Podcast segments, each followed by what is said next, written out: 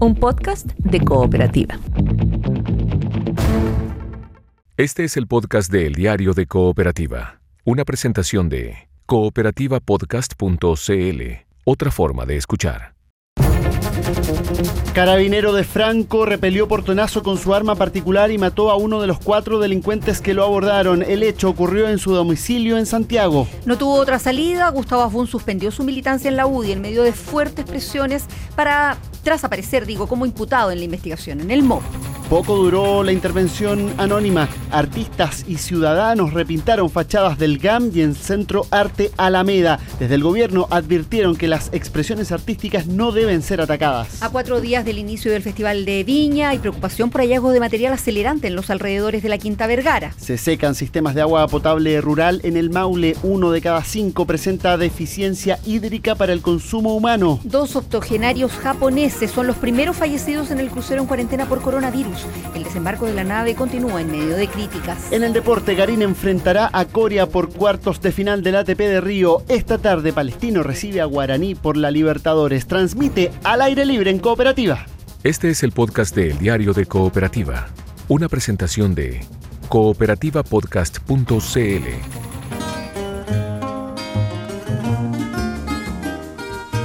Frases y voces que hacen noticia. El Diario de Cooperativa.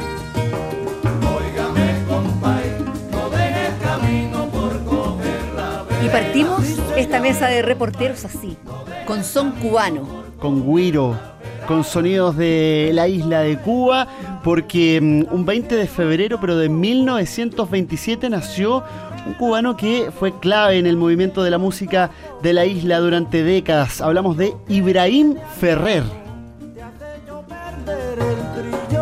Y lo escuchamos aquí en el proyecto musical Buena Vista eh, Social Club, con el que alcanzó fama mundial a partir de la década de los 90, aunque la historia de Buena Vista, como sabemos, es de muchos años antes. Grabó 12 de los 14 temas del eh, primer eh, disco, tuvo em, también la oportunidad de colaborar con muchos de los intérpretes que siempre admiró, Omar Aportuondo, Rubén González, Compay Segundo, Elías Ochoa, eh, Barbarito Torres. Ahí estaba Ibrahim Ferrer. Ferrer, claro, eh, con el proyecto musical Buenavista Social Club. Desde ese punto de vista, la, el, broche eh, de su carrera llegó ya en una etapa tardía de, mayor, su vida, mayor, a fines de los años 90 recién, pero claro, a eso se llega después de toda una historia ligada a la música. En el 2004 consiguió un Grammy con su segundo disco en solitario, Buenos Hermanos. Es Ibrahim Ferrer, que estaría cumpliendo 93 años hoy, con quien iniciamos esta mesa de reporteros.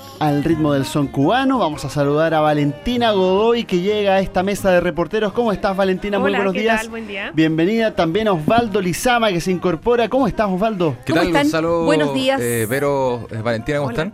Vamos a estar hablando de Viña del Mar y del festival en los próximos minutos. Sí, eh, se viene bastante movido este festival de Viña. Eh, ha habido harto preámbulo en esta temporada de festivales a lo largo del país. Eh, hartas pifias, hartos vítores también, encuentros entre artistas y el público. Vamos a ver qué pasa en el festival más importante de esta temporada, que además es televisado para buena parte del mundo. Valentina Godoy, contigo, ¿de qué vamos a estar hablando? Vamos a hablar de este remesón en la UDI desatado por este caso de presuntas coimas en el MOP, eh, la suspensión de la militancia de Lucas Palacios, lo que fue empujando eh, de a poco esta presión interna que terminó con la salida o la suspensión también de la militancia de Gustavo Afun. Él dice que lo venía pensando, conversando hace varios días, pero es evidente que se venía generando este malestar interno que eh, de pasada descomprime un poco también la presión hacia la presidenta del partido, Jacqueline Van Rieselberg. Vamos a estar además conversando con la ministra vocera de Gobierno gobierno, Carla Rubilar. Todo en los próximos minutos en esta mesa de reporteros. Comienza la mesa de reporteros en el diario de Cooperativa. Este es el podcast del diario de Cooperativa. Estamos en la mesa de reporteros del diario de Cooperativa en este día jueves, Vero. Disfruta de todo lo bueno con el nuevo queso Chacra Río Bueno, sabor de campo suave y natural, elaborado en el sur e inspirado en una deliciosa receta artesanal. Ideal para acompañar todas tus preparaciones, nuevo queso Chacra Río Bueno. Hay 14 grados en Santiago, mm, el sol ya está saliendo en la zona central del país. Valentina Godoy, vamos a hablar de política slash eh, judicial. Sí, sí, este caso de las coimas en el Ministerio de Obras Públicas, eh, que se investiga como imputado también al exdiputado de la UDI, Gustavo Asbun, y que ha desatado eh, una serie de problemas al interior del partido. Recordemos que él en un audio menciona al ministro Lucas Palacios, entonces subsecretario de Obras Públicas, como su vínculo. Y correligionario suyo. Claro, como su vínculo para eventualmente eh, inter- interceder en el Ministerio de Obras Públicas a favor de un empresario a cambio eh, de plata. Lucas Palacio está bastante molesto, lo demostró desde el primer momento en que se hizo pública esta noticia y eh, particularmente se enojó el ministro de Economía con el apoyo de Jacqueline Van Rieselberghe, la presidenta de la UDI, a Gustavo Asbun. Ella, recordemos, el lunes en una entrevista en el Mercurio dice, le creo absolutamente a Gustavo Asbun y es ahí que se desata la molestia y que queda en evidencia en esta conferencia de prensa del día martes donde el ministro eh, anuncia que suspendió su militancia. Esto lo hace públicamente, más allá de que había manifestado reparos en las horas previas, no le comunicó a la directiva del partido que iba a congelar su militancia, Ah, lo hace solo en esta en pauta de prensa, sí.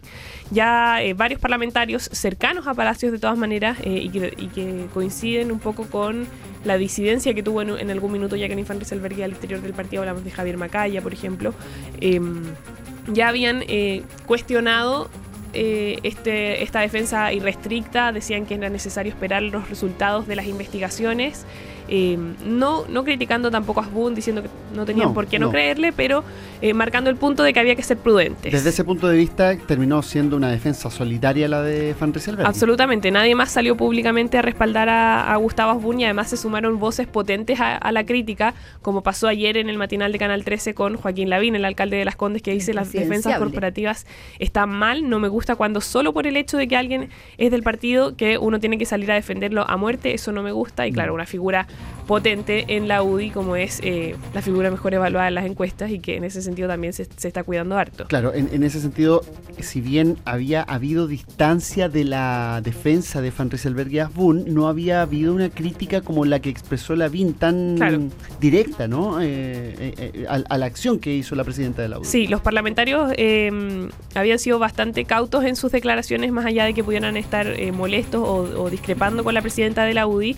Y eh, también hay que, hay que eh, decir que esto se da en un contexto de vacaciones, en que el Congreso no está funcionando Claro. y que de cierta forma ayuda también a mantener el orden interno en la UDI, porque distinto sería que estuvieran todos los parlamentarios ahí, eh, porque ahora simplemente dicen, no, estoy de vacaciones, no puedo contestar No, y se desmarcan es más tema. fácil no hablar. sí. Oye, y ella también está fuera, ¿o no? Sí, ella estaba fuera del país hasta ayer, si no me equivoco, ahora está eh, volviendo, pero de todas maneras sigue de ¿Y vacaciones. no ha hablado después de esa entrevista en el Mercurio No. donde le dio el respaldo a Asbun? No, no públicamente.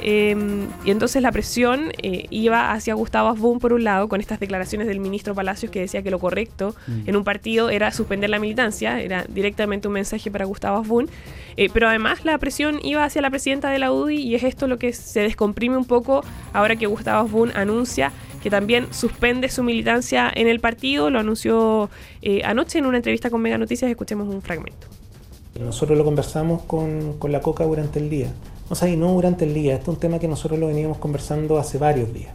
Insistíamos que este era un tema de, privado y que no queríamos involucrar a la UDI. Sin embargo, con el tiempo empezó a involucrarse como partido y creo que le hacía un daño tremendo y por lo tanto lo lógico ante esa circunstancia era obviamente eh, suspender la militancia y esperar a que se resolviera el problema. Y obviamente uno toma decisiones de carácter personal.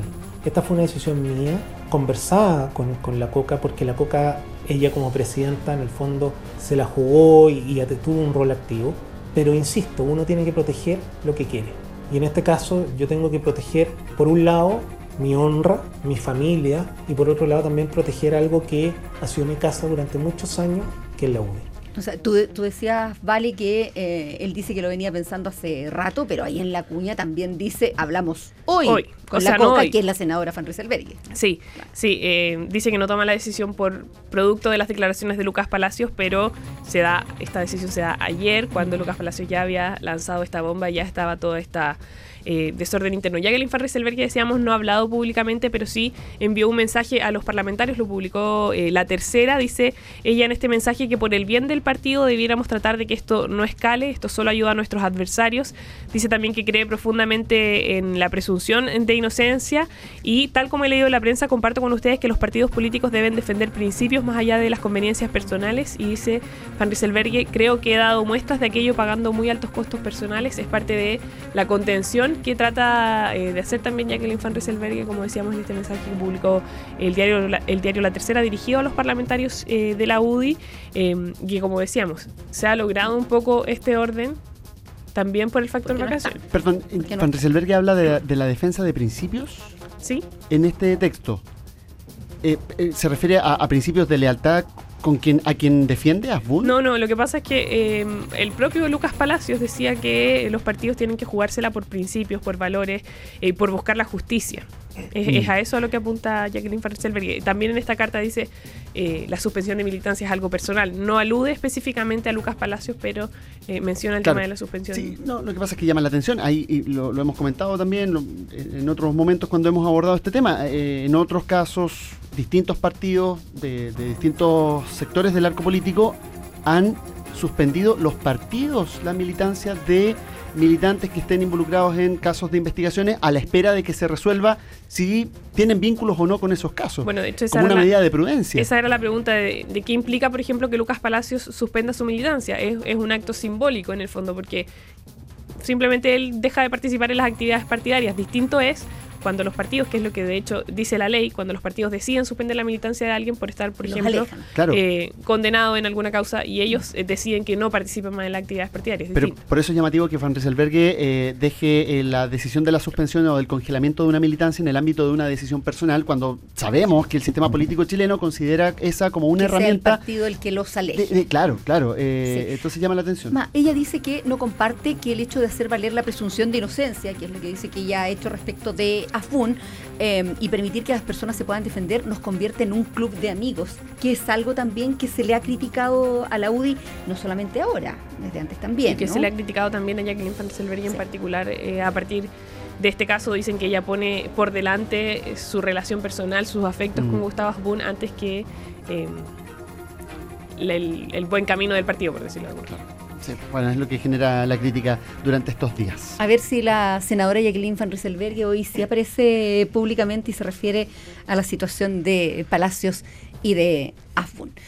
Cambiemos el tema, Gonzalo Araya. Cambiemos de tema, de escenario, de tono, nos vamos a Viña del Mar. Osvaldo Lizama, tú vas a estar por allá ya dentro de muy poquito en la ciudad Jardín cubriendo el Festival de Viña. Sí, pues nos vamos el sábado, eh, equipo con María Francisca Maldonado, otra eh, habitual de- del Festival de, de Sí, Viña pues. del Mar, un festival que, eh, lo decíamos al principio, promete eh, bastante, va a estar eh, bastante movido considerando toda esta temporada eh, de festivales, donde eh, se han pifiado algunos humoristas que incluso van a estar en el Festival de Viña del Mar, como Ernesto Beloni, que Mm. A mi juicio tiene una noche bastante, bastante fácil, bastante favorable, porque va a estar con Ana Gabriel y con Pimpinela, con un público Tú que dices gente mayor. Uh, claro, podría, uno podría pensar aérea. que eh, eh, está más conectada con el tipo de humor que hacía eh, Beloni, sobre todo a principios de los 2000 en, en, en Morandé con compañía. Yo dejo el signo de interrogación igual a ella, ¿eh? Sí. porque a veces uno tiende a generar ciertas etiquetas en los públicos que después se quiebran. ¿eh? Exactamente, Sí. se, pu- se pueden quebrar. En el papel parece un público Claro. favorable. Eh, ahora, yo creo que, por ejemplo, ningún, ninguna persona va a comprar entradas, por ejemplo, para ir a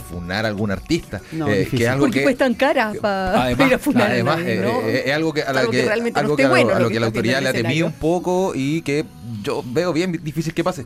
Si llega a haber algún desmán, si llega a haber eh, eh, alguna manifestación de algún tipo, se me ocurre que podría pasar alrededor de la Quinta Vergara o en las actividades Mm. paralelas al Festival de Viña, no, no a la noche en sí. Actividades paralelas, perdón, que se han reducido bastante este Se, año. se ¿no? han reducido bastante. Ya el diario La Cuarta, de todas formas, anunció que va a realizar esta competencia de rey y reina, que ha sido eh, en los últimos dos años así, eh, pero con un carácter solidario. Van a ayudar a las pymes de eh, la ciudad de Viña del Mar y de la región de Valparaíso. eh, pero vamos a ver qué pasa. No se ha inscrito nadie. eh, quedan tres días para que parte el festival, cuatro Mira. días para que parte el festival y no ha pasado nada. Eh, yo creo que esa, esa, esa competencia ya no se va a realizar. Mm. Eh, es probable que no existan tantos eh, interesados en participar en esa actividad. Claro. Y ya ha pasado en años anteriores, eh, sin estallido social, sin movilizaciones que se han ido a funar particularmente esas actividades. Pasó con el piscinazo de Kika Silva, que llegaron unos eh, personas, eh, habitantes de la población Felipe Camiroaga, a tirar eh, eh, objetos a, a- a la piscina del Hotel O'Higgins. Pasó también eh, con estudiantes una vez. De hecho, me llegó una patada en la espalda, me acuerdo. Estábamos ahí al lado de la piscina y llegaron con fuerza. Y, y, eh, cuando se redujeron las horas de filosofía e historia, creo que fue hace como Sí. dos años. Sí, y no había estallido social y pasaban cosas. Vamos a ver qué pasa ahora. Mm. La seguridad del Hotel O'Higgins, por ejemplo, que es donde se realizan varias actividades, no es tan fuerte. Entonces puede Mm. ahí verse, verse vulnerada. Ahora, eh, lo que pueda pasar sobre el escenario, ese es un misterio, porque eh, así el Festival de Viña del Mar, y esa es un poco la mística también de, de este evento. Eh, va a partir todo con Ricky Martin. va a estar abriendo el día domingo con Stefan Kramer, un número que.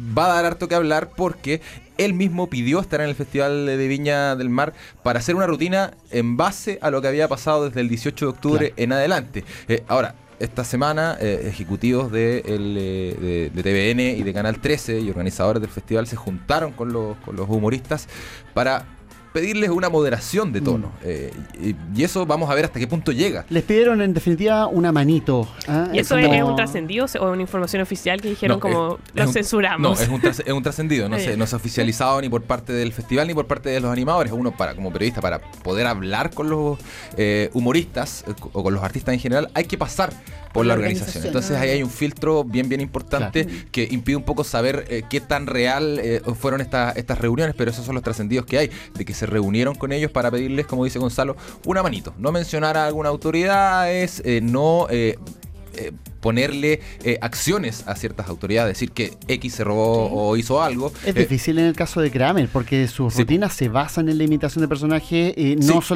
no, no ahora solamente personajes políticos, sino que siempre ocurrió así. Exactamente. Siempre. Ahora, la gracia de Stefan Kramer es eh, su forma de hacer la imitación más que el contenido de lo que dice, porque finalmente termina Pero diciendo... sabemos que el contenido termina incomodando a los protagonistas como ocurrió en alguna Teletón con el presidente Piñera. Sí, lo pasó en la Teletón pasada. Pero es un contenido político, pero también es un contenido social bien importante Sí. el, de, el de Kramer. Sí, va a estar Oye, centrado en eso. Estamos escuchando a Mon Laferte. Mon Mon Laferte. Y una de sus últimas canciones, Plata Tata, un reggaetón que, sal- que sacó en la época de los Latin Grammy cuando hizo esa, esa manifestación. Em, sí, Que también, que también Mon Laferte tiene un mensaje político, social y ha estado muy activa desde el 18 de octubre en Por adelante. supuesto, de hecho e- ella hizo un alto en la gira que estaba realizando el año pasado para venir precisamente a Chile a cantar en poblaciones. Venía a cantar sola con su guitarra, un artista que tiene un nivel internacional. Eh, dejó todo de lado, vino a Chile porque sentía, que la gente la necesitaba eh, y se paseó por varias poblaciones de Santiago principalmente, eh, tocando cuecas con un colectivo de cuecas, algo inédito para un artista de, de- de- de la talla de Mon Laferte. Va a estar por segunda vez en el Festival de Viña, ya estuvo el 2017 con un éxito eh, sorprendente y arrasador. Eh, todos se acuerdan de, esa presentación de Mon Laferte, del griterío que había en la Quinta Vergara y de lo que produjo esa presentación. Eh, ahora viene todo más recargado porque viene como una artista mucho más consolidada, mucho más importante, con dos discos nuevos, a diferencia de, aquella vez en el Festival de Viña, como artista principal y además con un discurso que ha sido bien político en los últimos meses. y bien potente. Y bien potente Sí, eh, claro. y que ha, ha incomodado a buena parte de la sociedad. Por lo pronto, Carabineros eh, habló de una querella contra, O sea, contra incluso el presidente en una entrevista le preguntaron por qué opinaba de Mon Laferte y esquivó un poco las preguntas, pero a ese nivel, una entrevista Claro. internacional que le preguntaban qué, qué opinaba En de la- España. Es una figura importante, sin duda, para no solo para el arte del país, sino que para el país en general, sobre todo en un proceso como el que se, se está viviendo en Chile. Fue el 2017 cuando estuvo Mon Laferte la vez anterior, ¿no? Exactamente, Y como ahí, jurado. y ahí ya fue un fenómeno. Y o eso sea, que tocó 40 minutos. Exacto, y fue un fenómeno, yo recuerdo perfecto, la gente estaba pero enfervorecida y pedía más y más esa, esa fenómeno que generan solo ciertos artistas que generan una mística a su alrededor. Mon Laferte lo mostró en el 2017, o sea, yo creo que ahora eso va a estar multiplicado. Se va a ver totalmente amplificado eso que va a ser Mon Laferte, una noche que es bien especial porque es la primera noche en la historia del Festival de Viña que, donde solo hay artistas mujeres eh, en esa noche. Ella, Francisca Valenzuela Y Javiera Contador. y Javiera eh, Contreras. que es eh, la humor. humorista de, de- de- de esa jornada, así que una noche bien histórica la que va a vivir el Festival de Viña. Esta es la segunda noche, la, la del próximo lunes. A todo esto, ¿qué expectativas tienes de Javiera Contador? Yo Yo, creo que- yo no la conozco en el ámbito del stand-up, no, no, no- no la he Ella visto dice ahí. que lleva más de un año haciendo Sí, stand-up. sí, lleva harto tiempo haciendo stand-up eh, y lo ha mostrado un poco en las películas que ha hecho, eh, en Alma y en, otra- en otras películas que, que- que ha hecho Javier Contador en los últimos años. Tiene hartos monólogos dentro de estas cintas. Me imagino que combina un poco eso en el trabajo eh, de stand-up. Pero ella tiene una carrera súper importante. Eh, todos recordamos la- el papel de Kiana Larraín en Casado Sí, con Hijo, sí. uno de los papeles más chistosos que ha habido Sí, en la claro, televisión chilena claro. en las últimas décadas. Eh, y me imagino que también va a poner un poco eh, eh, eso Algo sobre eso. la mesa. También temáticas que tengan que ver con, con, eh, con las mujeres también. eh, temáticas sociales me imagino que también eh, va a tocar. eh, pero yo le, le pongo las fichas a Javiera Contador. Me parece una, Y una además es muy, muy, muy orgánica, muy natural, Es muy muy, graciosa graciosa, ella, sí. y, y muy natural en el relacionamiento con el público. Yo creo que va, va a Ha andar dicho bien. además que se va a reír de sí misma. Exactamente. Oye, Maroon 5, escuchamos a esta. Sí. Me encantaría estar allá, pero tengo que trabajar. Es la gran estrella internacional. Lo puedes ver acá en nomás. Santiago. Sí, el viernes van a estar tocando acá.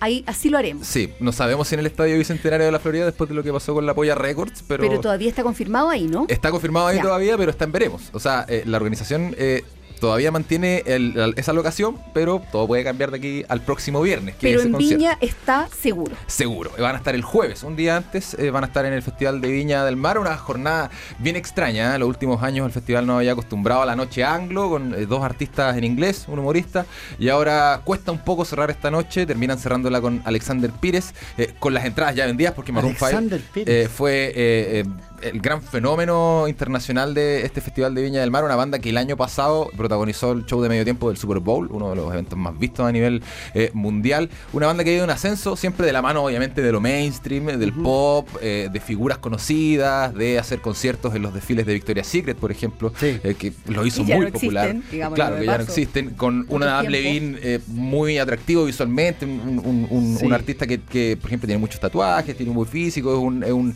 tipo bien admirado, No, claro, o eh, sea, Adam Levine. Eh, la- las, ver, eh, las colaboraciones las colaboraciones que han tenido en el último tiempo, por ejemplo, una con Cardi B, eh, dan mucho cuenta de esa eh, conexión con un mundo pop mainstream. Sí, pues una, banda que nació como una banda de rock, Sí. entre comillas, vuelta... En los 2000. Eh, Claro, una banda derechamente pop electrónico ya eh, a estas alturas. Vamos a ver lo que hacen sobre el escenario. Maroon 5 no es una banda que se caracterice mucho por eh, tocar bien. Vamos a ver qué pasa en Viña. Yo creo que la, la locura va a ser eh, total. Y cier- cierra todo, eh, Denise Rosenthal va a estar eh, sobre el escenario, una chilena bien importante. Ese mismo día. No, al, al día Ah, siguiente, el día el día viernes. Con Osuna y con Noche de Brujas, eh, Canela que tuvo un, un mensaje ahí bien duro para el presidente en, en Chiloé hace una semana. Eh, vamos a ver qué pasa ahí sobre el escenario. Otro cantante que ha estado bien metido en esto del estallido social. Se va a cruzar sin duda lo social, lo político, eh, con la buena música, con el humor, con la diversión y con un número bien importante de personas que ya ha comprado su Sí, entrada y que me imagino que lo que quieren es pasarlo bien en Viña. Hay tres noches ya agotadas, la de Ricky Martin, la de Mon Laferte y la de Maroon 5.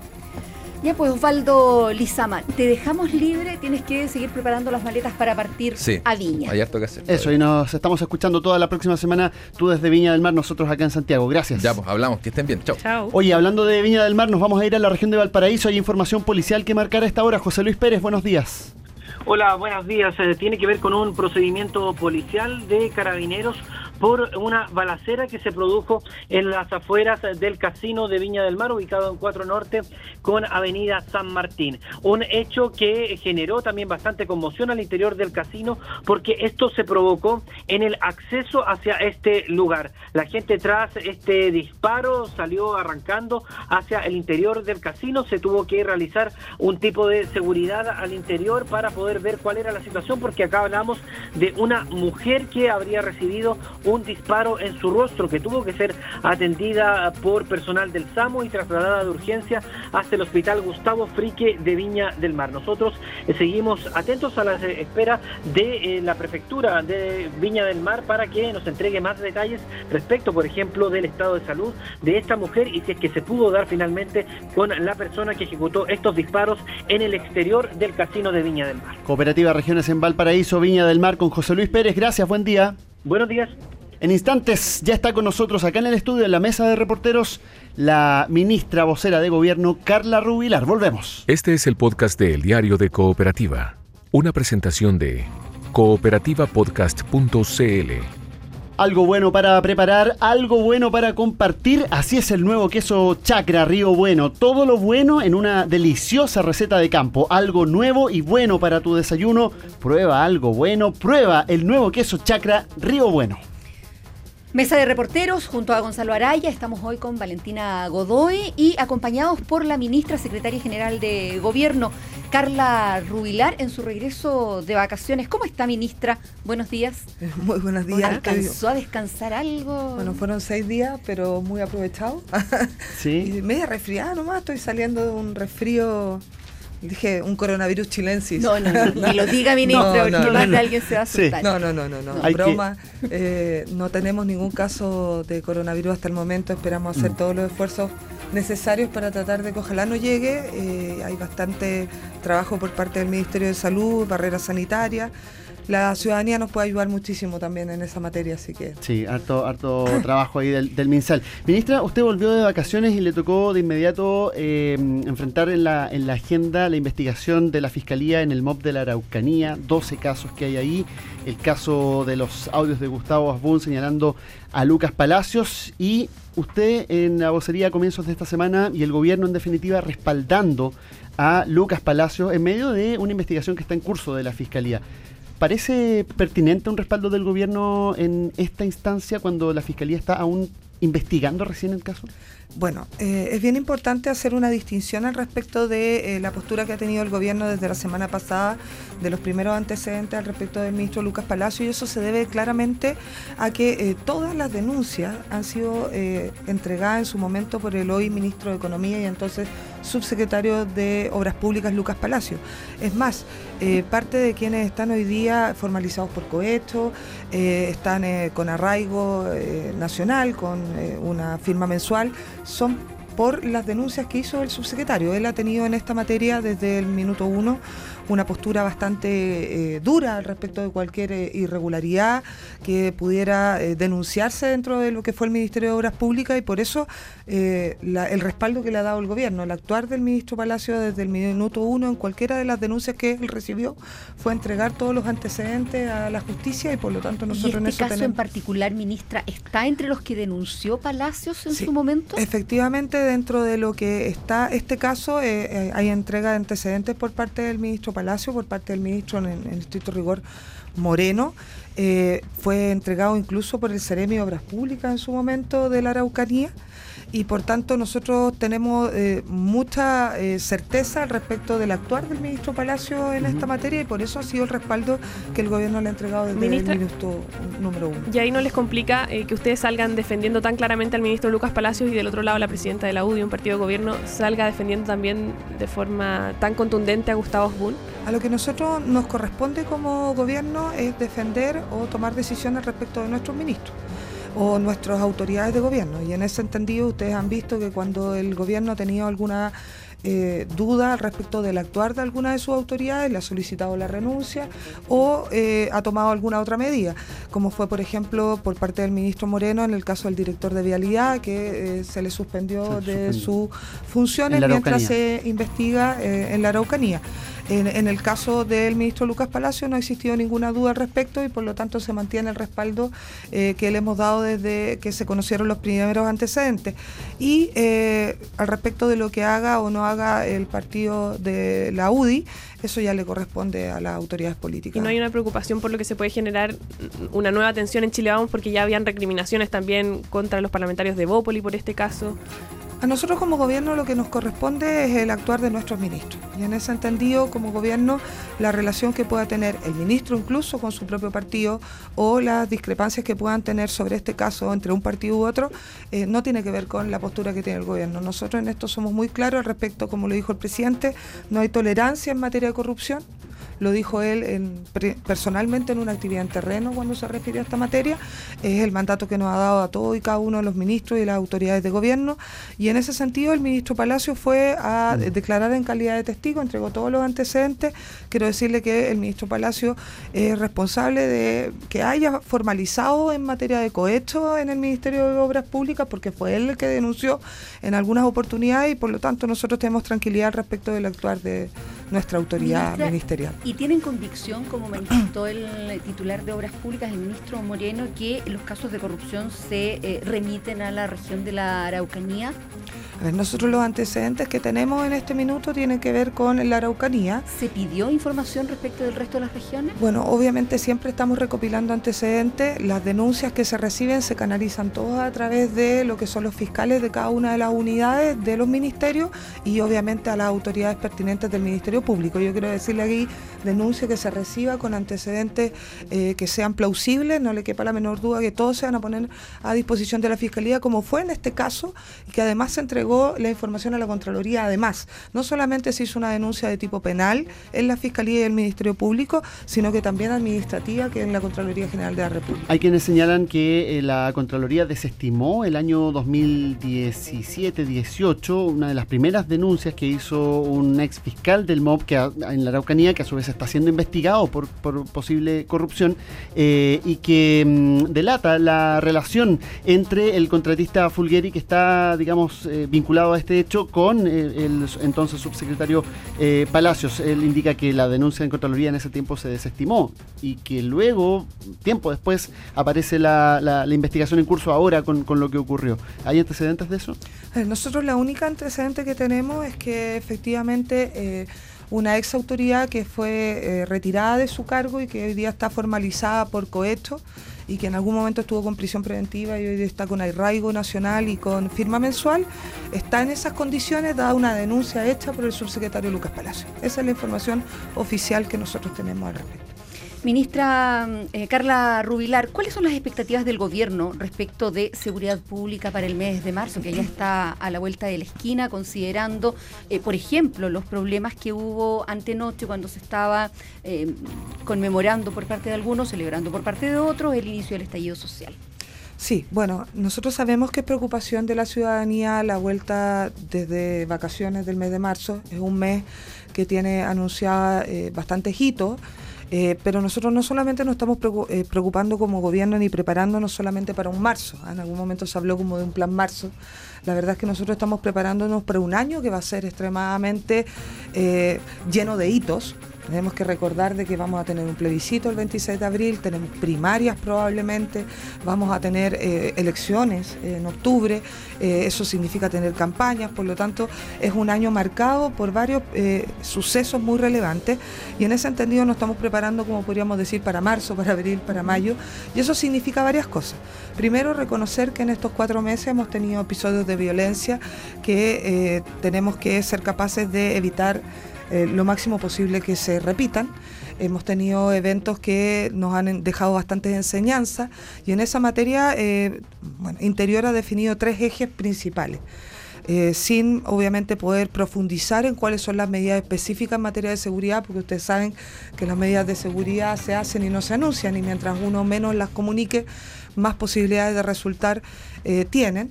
En ese aspecto, lo primero es decir de que se está analizando todos y cada uno de los hechos de violencia porque tienen un componente territorial, eh, sociocultural específico. Ningún hecho de violencia es igual y los hechos de violencia, por ejemplo, que ocurren en la Plaza Italia no son los mismos que ocurren en la comisaría de Podahuel, ni los que ocurren en Puente Alto o los que ocurren en Antofagasta, por ejemplo. Mm. Y ahí hay un análisis, se han retomado los stops, se está trabajando con los alcaldes, si hay un análisis de lo que está pasando en cada uno de los lugares donde se han ido repitiendo algunos hechos de violencia para poder establecer un trabajo eh, de inteligencia y un trabajo de eh, respuesta preventiva de carabineros y la policía de investigación es mucho mejor. Lo segundo tiene que ver con cómo preparamos mejor a carabineros. Y ahí desde el manejo en materia de derechos humanos, que ha sido un cuestionamiento eh, constante durante estos cuatro meses y que nosotros reconocemos que una, la semana pasada. que nosotros reconocemos que ha sido una debilidad y por lo tanto hay un accionar importante ahí en esa materia y también nuevos mecanismos de control de orden público y ustedes vieron eh, que se han ido conociendo algunas de las nuevas herramientas, como por ejemplo este equipamiento nuevo para apagar barricadas que en algún momento se planteó que podía ser una nueva arma de disuasión, no, en realidad es para apagar barricadas y algunos nuevos elementos que se van a ir conociendo en su momento para poder tener mayor efectividad en el control del orden público con el respeto de los derechos humanos. Y lo tercero es el análisis finalmente de eh, la mejora continua. ¿En qué sentido? Por ejemplo, la PCU. La PSU en una primera oportunidad, por circunstancias que fueron conversadas en su momento al respecto de las decisiones que tomó el DENRE y el CRUCH, no hubo un accionar en la primera etapa eh, de mayor coordinación con nosotros en materia de orden público y seguridad, una vez con una mayor coordinación, se aprendieron muchas lecciones y la segunda PSU resultó mucho mejor que la primera. Y la tercera, muchísimo mejor que la segunda. Pero eran menos No es- también los que rendían, eran menos colegios. sin duda alguna, pero se notó un cambio y se notó el aprendizaje de lo que había pasado en el primer proceso. Lo mismo en el Festival de Olmué, eh, ahí hubo medidas de seguridad, hubo un control a través de la Policía de Investigaciones que esperamos que también permita hacer un mejor control de lo que es el Festival de Viña. Y en ese entendido, eso se llama la mejora continua, cuando uno revisa lo que ha hecho y ve cómo lo que funciona se mantiene y lo que no ha funcionado En se esa uno cambia. podría pensar que no vamos a tener situaciones como las que vivimos en octubre, en noviembre eh, de, recién pasado. Lo que podemos decir es que estamos trabajando eh, coordinadamente entre la Fiscalía, el Gobierno, esto es una política de Estado, le estamos pidiendo ayuda obviamente a los tribunales de justicia también, a carabineros y obviamente a los alcaldes, a los municipios, a todas las autoridades y ojalá la sociedad civil también que nos ayude, sobre todo en las marchas que van a ser solicitadas para que se acerquen a las autoridades y podamos tener una coordinación, porque cuando una marcha es autorizada, eh, obviamente que las condiciones en las cuales esas personas pueden marchar, las condiciones de seguridad son mucho mayores, las posibilidades de que haya menor impacto sobre la ciudad, sobre la gente que vive ahí, sobre la gente que trabaja, circula, eh, son mucho menores y por lo tanto también pedirle ayuda a la sociedad civil para que pida las autorizaciones pertinentes para poder coordinar de mejor manera. Ministra, usted eh, reconocía que el tema del abordaje de, de los derechos humanos eh, por parte de carabineros en las calles ha sido una debilidad. ¿Eso qué significa? Que con todo el trabajo que se ha hecho en estas últimas semanas en Carabineros, a partir de marzo deberíamos ver un tratamiento distinto de la policía respecto del control de las multitudes en, en las calles? Bueno, ustedes vieron de que se tomaron una cantidad importante de medidas durante estos cuatro meses que han ido a eh, mejorar lo que es el control de orden público eh, de la mano con el respeto en materia de derechos humanos. Por ejemplo, la misma reestructuración en materia de fuerzas especiales que en su momento no dependía de lo que eran los eh, generales propiamente de zona, hoy día dependen de los generales de zona, hay una estructura nueva que lo que busca es tener un mayor control sobre lo que son las fuerzas especiales y sus desplazamientos y accionar y obviamente que la capacitación en materia de derechos humanos, el mayor control interno, las nuevas formas de utilización de medidas de disuasión en materia de disturbios violentos de las manifestaciones, eh, debieran empezar a dar mejores resultados y debieran ir profesionalizando mucho más a la policía eh, en, lo- en los próximos eventos que ojalá no tengamos, porque obviamente que aspiramos a que las manifestaciones de estar primero sean autorizadas y segundo puedan desarrollarse completamente. ¿Detenciones selectivas va- vamos a empezar a mirar, por ejemplo? Las ¿Más que más masivas? Las ¿Más que- medidas que eh, se están tomando van hacia poder coordinar de mejor forma el orden público de la mano de derechos humanos y por lo tanto debiéramos tener mayor especialización de las policías en todo lo que sea el control del orden público y la seguridad. Ministra, Rubilar, ¿se va a, a invocar ley de seguridad interior del Estado en el caso de los imputados por la compra y venta de estos fusiles AK-47? Sí, quiero contarle porque entiendo que ahí hay una preocupación y por supuesto para nosotros como gobierno eh, tener un, un evento como es un posible tráfico de armas, en este momento entendemos que la eh, investigación va en, el- en la en tener, digamos, estas armas de alto calibre que se catalogan de, de guerra, eh, pero obviamente cualquier eh, delito de tráfico de armas o de este nivel, obviamente que al gobierno le preocupan enormemente. Lamentablemente en este caso en particular la información que tenemos es que la Fiscalía ha declarado secreta la investigación y por lo tanto que nosotros podamos querellarnos todavía no es una posibilidad cierta dada la falta de antecedentes.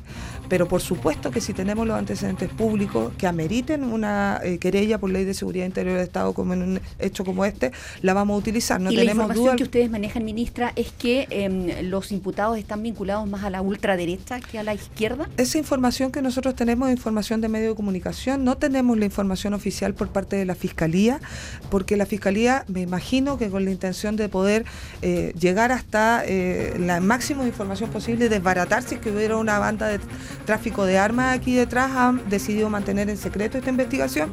Eh, no tenemos información más que la que ha salido en los medios de comunicación y nosotros en cuanto tengamos información que si es que amerita obviamente una querella por ley de seguridad interior del Estado, no le quepa la menor duda que vamos a accionar de esa manera.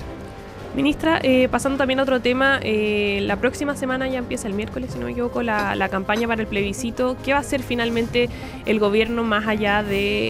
eh, sabemos que están preparando una campaña para cuando ya empiece la franja, ¿no? Pero ahora, el- en la próxima semana, ¿qué es lo que tienen preparado? Sí, nosotros efectivamente sabemos que el día 26 se inicia todo este proceso. Para nosotros como gobierno es extremadamente relevante eh, que la gente participe el día 26 de abril. Cuando el presidente definió la presidencia, eh, finalmente nuestro hito es la participación.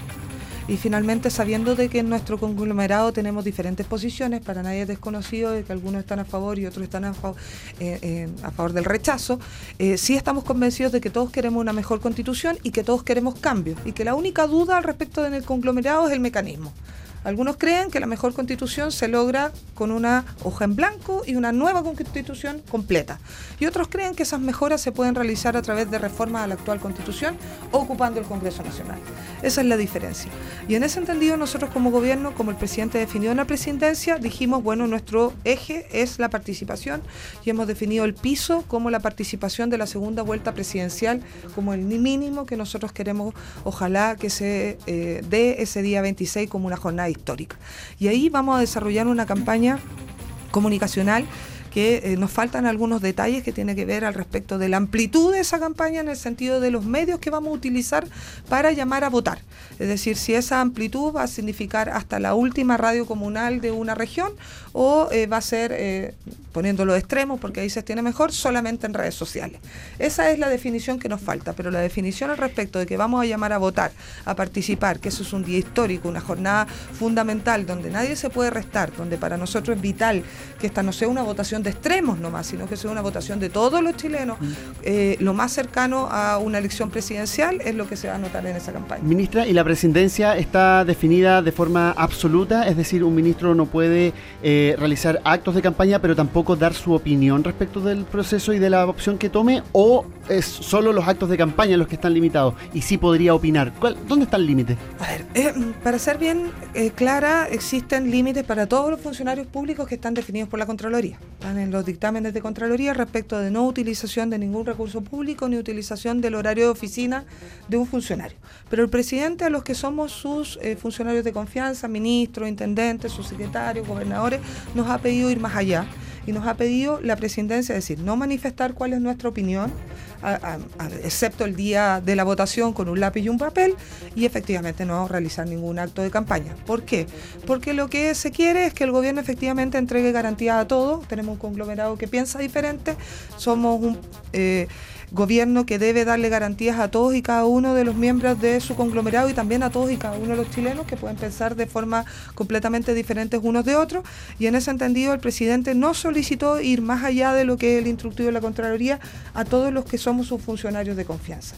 Y en ese entendido eh, nosotros no debiéramos manifestar si tampoco es mucho pedir, no queda mucho para el 26 de abril eh, poder guardar esa presidencia, poder guardar esa garantía y después el 27, independiente del resultado, independiente se gana el apruebo o el rechazo, probablemente los cambios constitucionales a nosotros nos unen más que a los de al frente, porque probablemente nosotros en el fondo vamos a tener muchas más similitudes, vamos a ser mucho más unidos que, por ejemplo, no sé, en el derecho a la vida entre la democracia cristiana y algún miembro del Frente ministra, pero el propio presidente Piñera, cuando convocó al plebiscito en esta ceremonia en el Palacio de la Moneda, eh, dio a conocer lo que a su juicio debería contener una nueva constitución, por lo tanto uno podría entender a partir de aquello que la moneda, como dijo también el intendente Guevara hace un par de semanas, está por una nueva constitución. A ver, el presidente fue muy claro, el gobierno es presidente. Y yo esto lo quiero dejar súper claro, más allá de las dudas que se puedan generar de las declaraciones de alguno u otro ministro, de algún otro intendente, el presidente nos pidió de forma clara y categórica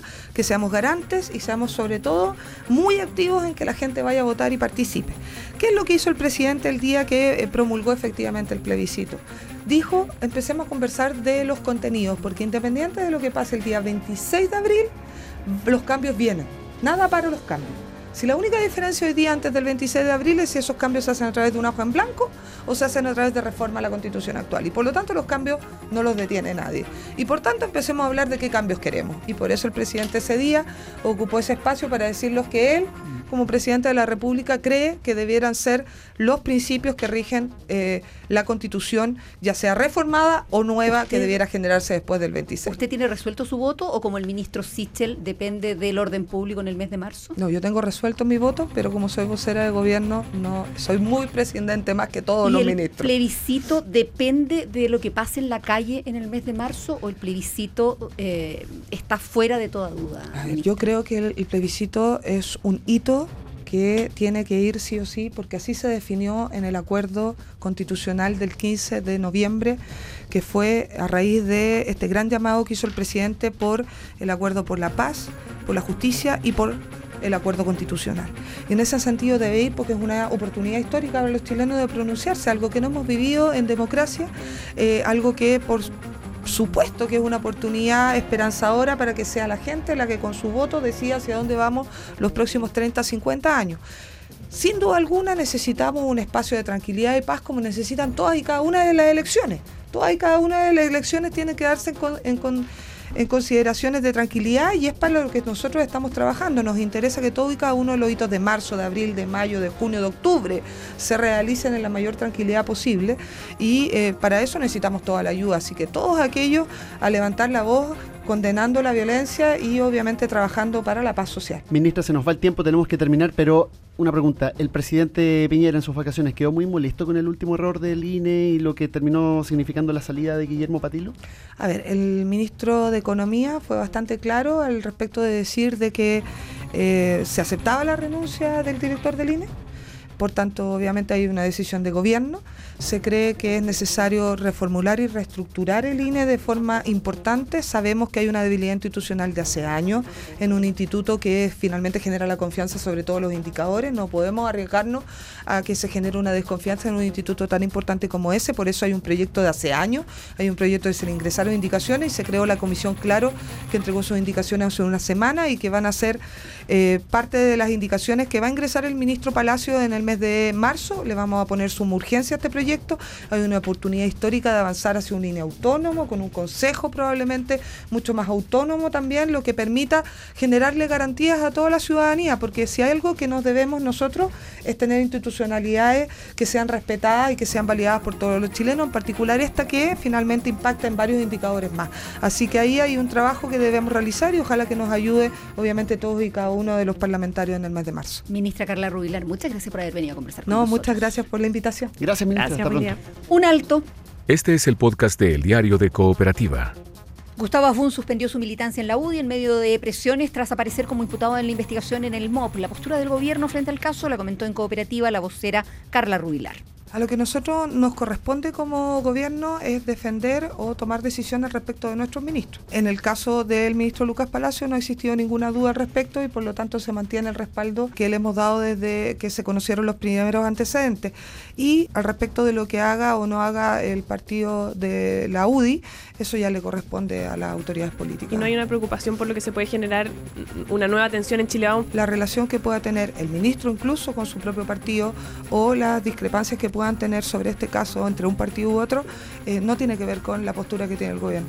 En materia de seguridad pública, el Ejecutivo trabaja pensando en marzo, pero también en los meses siguientes. ¿Habrá cambios en el actuar de carabineros a partir de esa fecha? Responde la ministra. Nosotros sabemos que es preocupación de la ciudadanía la vuelta desde vacaciones del mes de marzo, pero nosotros no solamente nos estamos preocupando como gobierno solamente para un marzo, y en ese entendido nos estamos preparando, como podríamos decir, para marzo, para abril, para mayo. Con todo el trabajo que se ha hecho en estas últimas semanas en carabineros, a partir de marzo, ¿deberíamos ver un tratamiento distinto de la policía respecto del control en las calles? Se tomaron una cantidad importante de medidas durante estos cuatro meses, por ejemplo, la misma reestructuración en materia de fuerzas especiales, la capacitación en materia de derechos humanos, el mayor control interno, las nuevas formas de utilización de medidas de disuasión en materia de disturbios violentos de las manifestaciones, debieran empezar a dar mejores resultados y debieran ir profesionalizando mucho más a la policía Carabinero de Franco repelió portonazo con su arma particular y mató a uno de los cuatro delincuentes que lo abordaron. El hecho ocurrió en su domicilio en Santiago.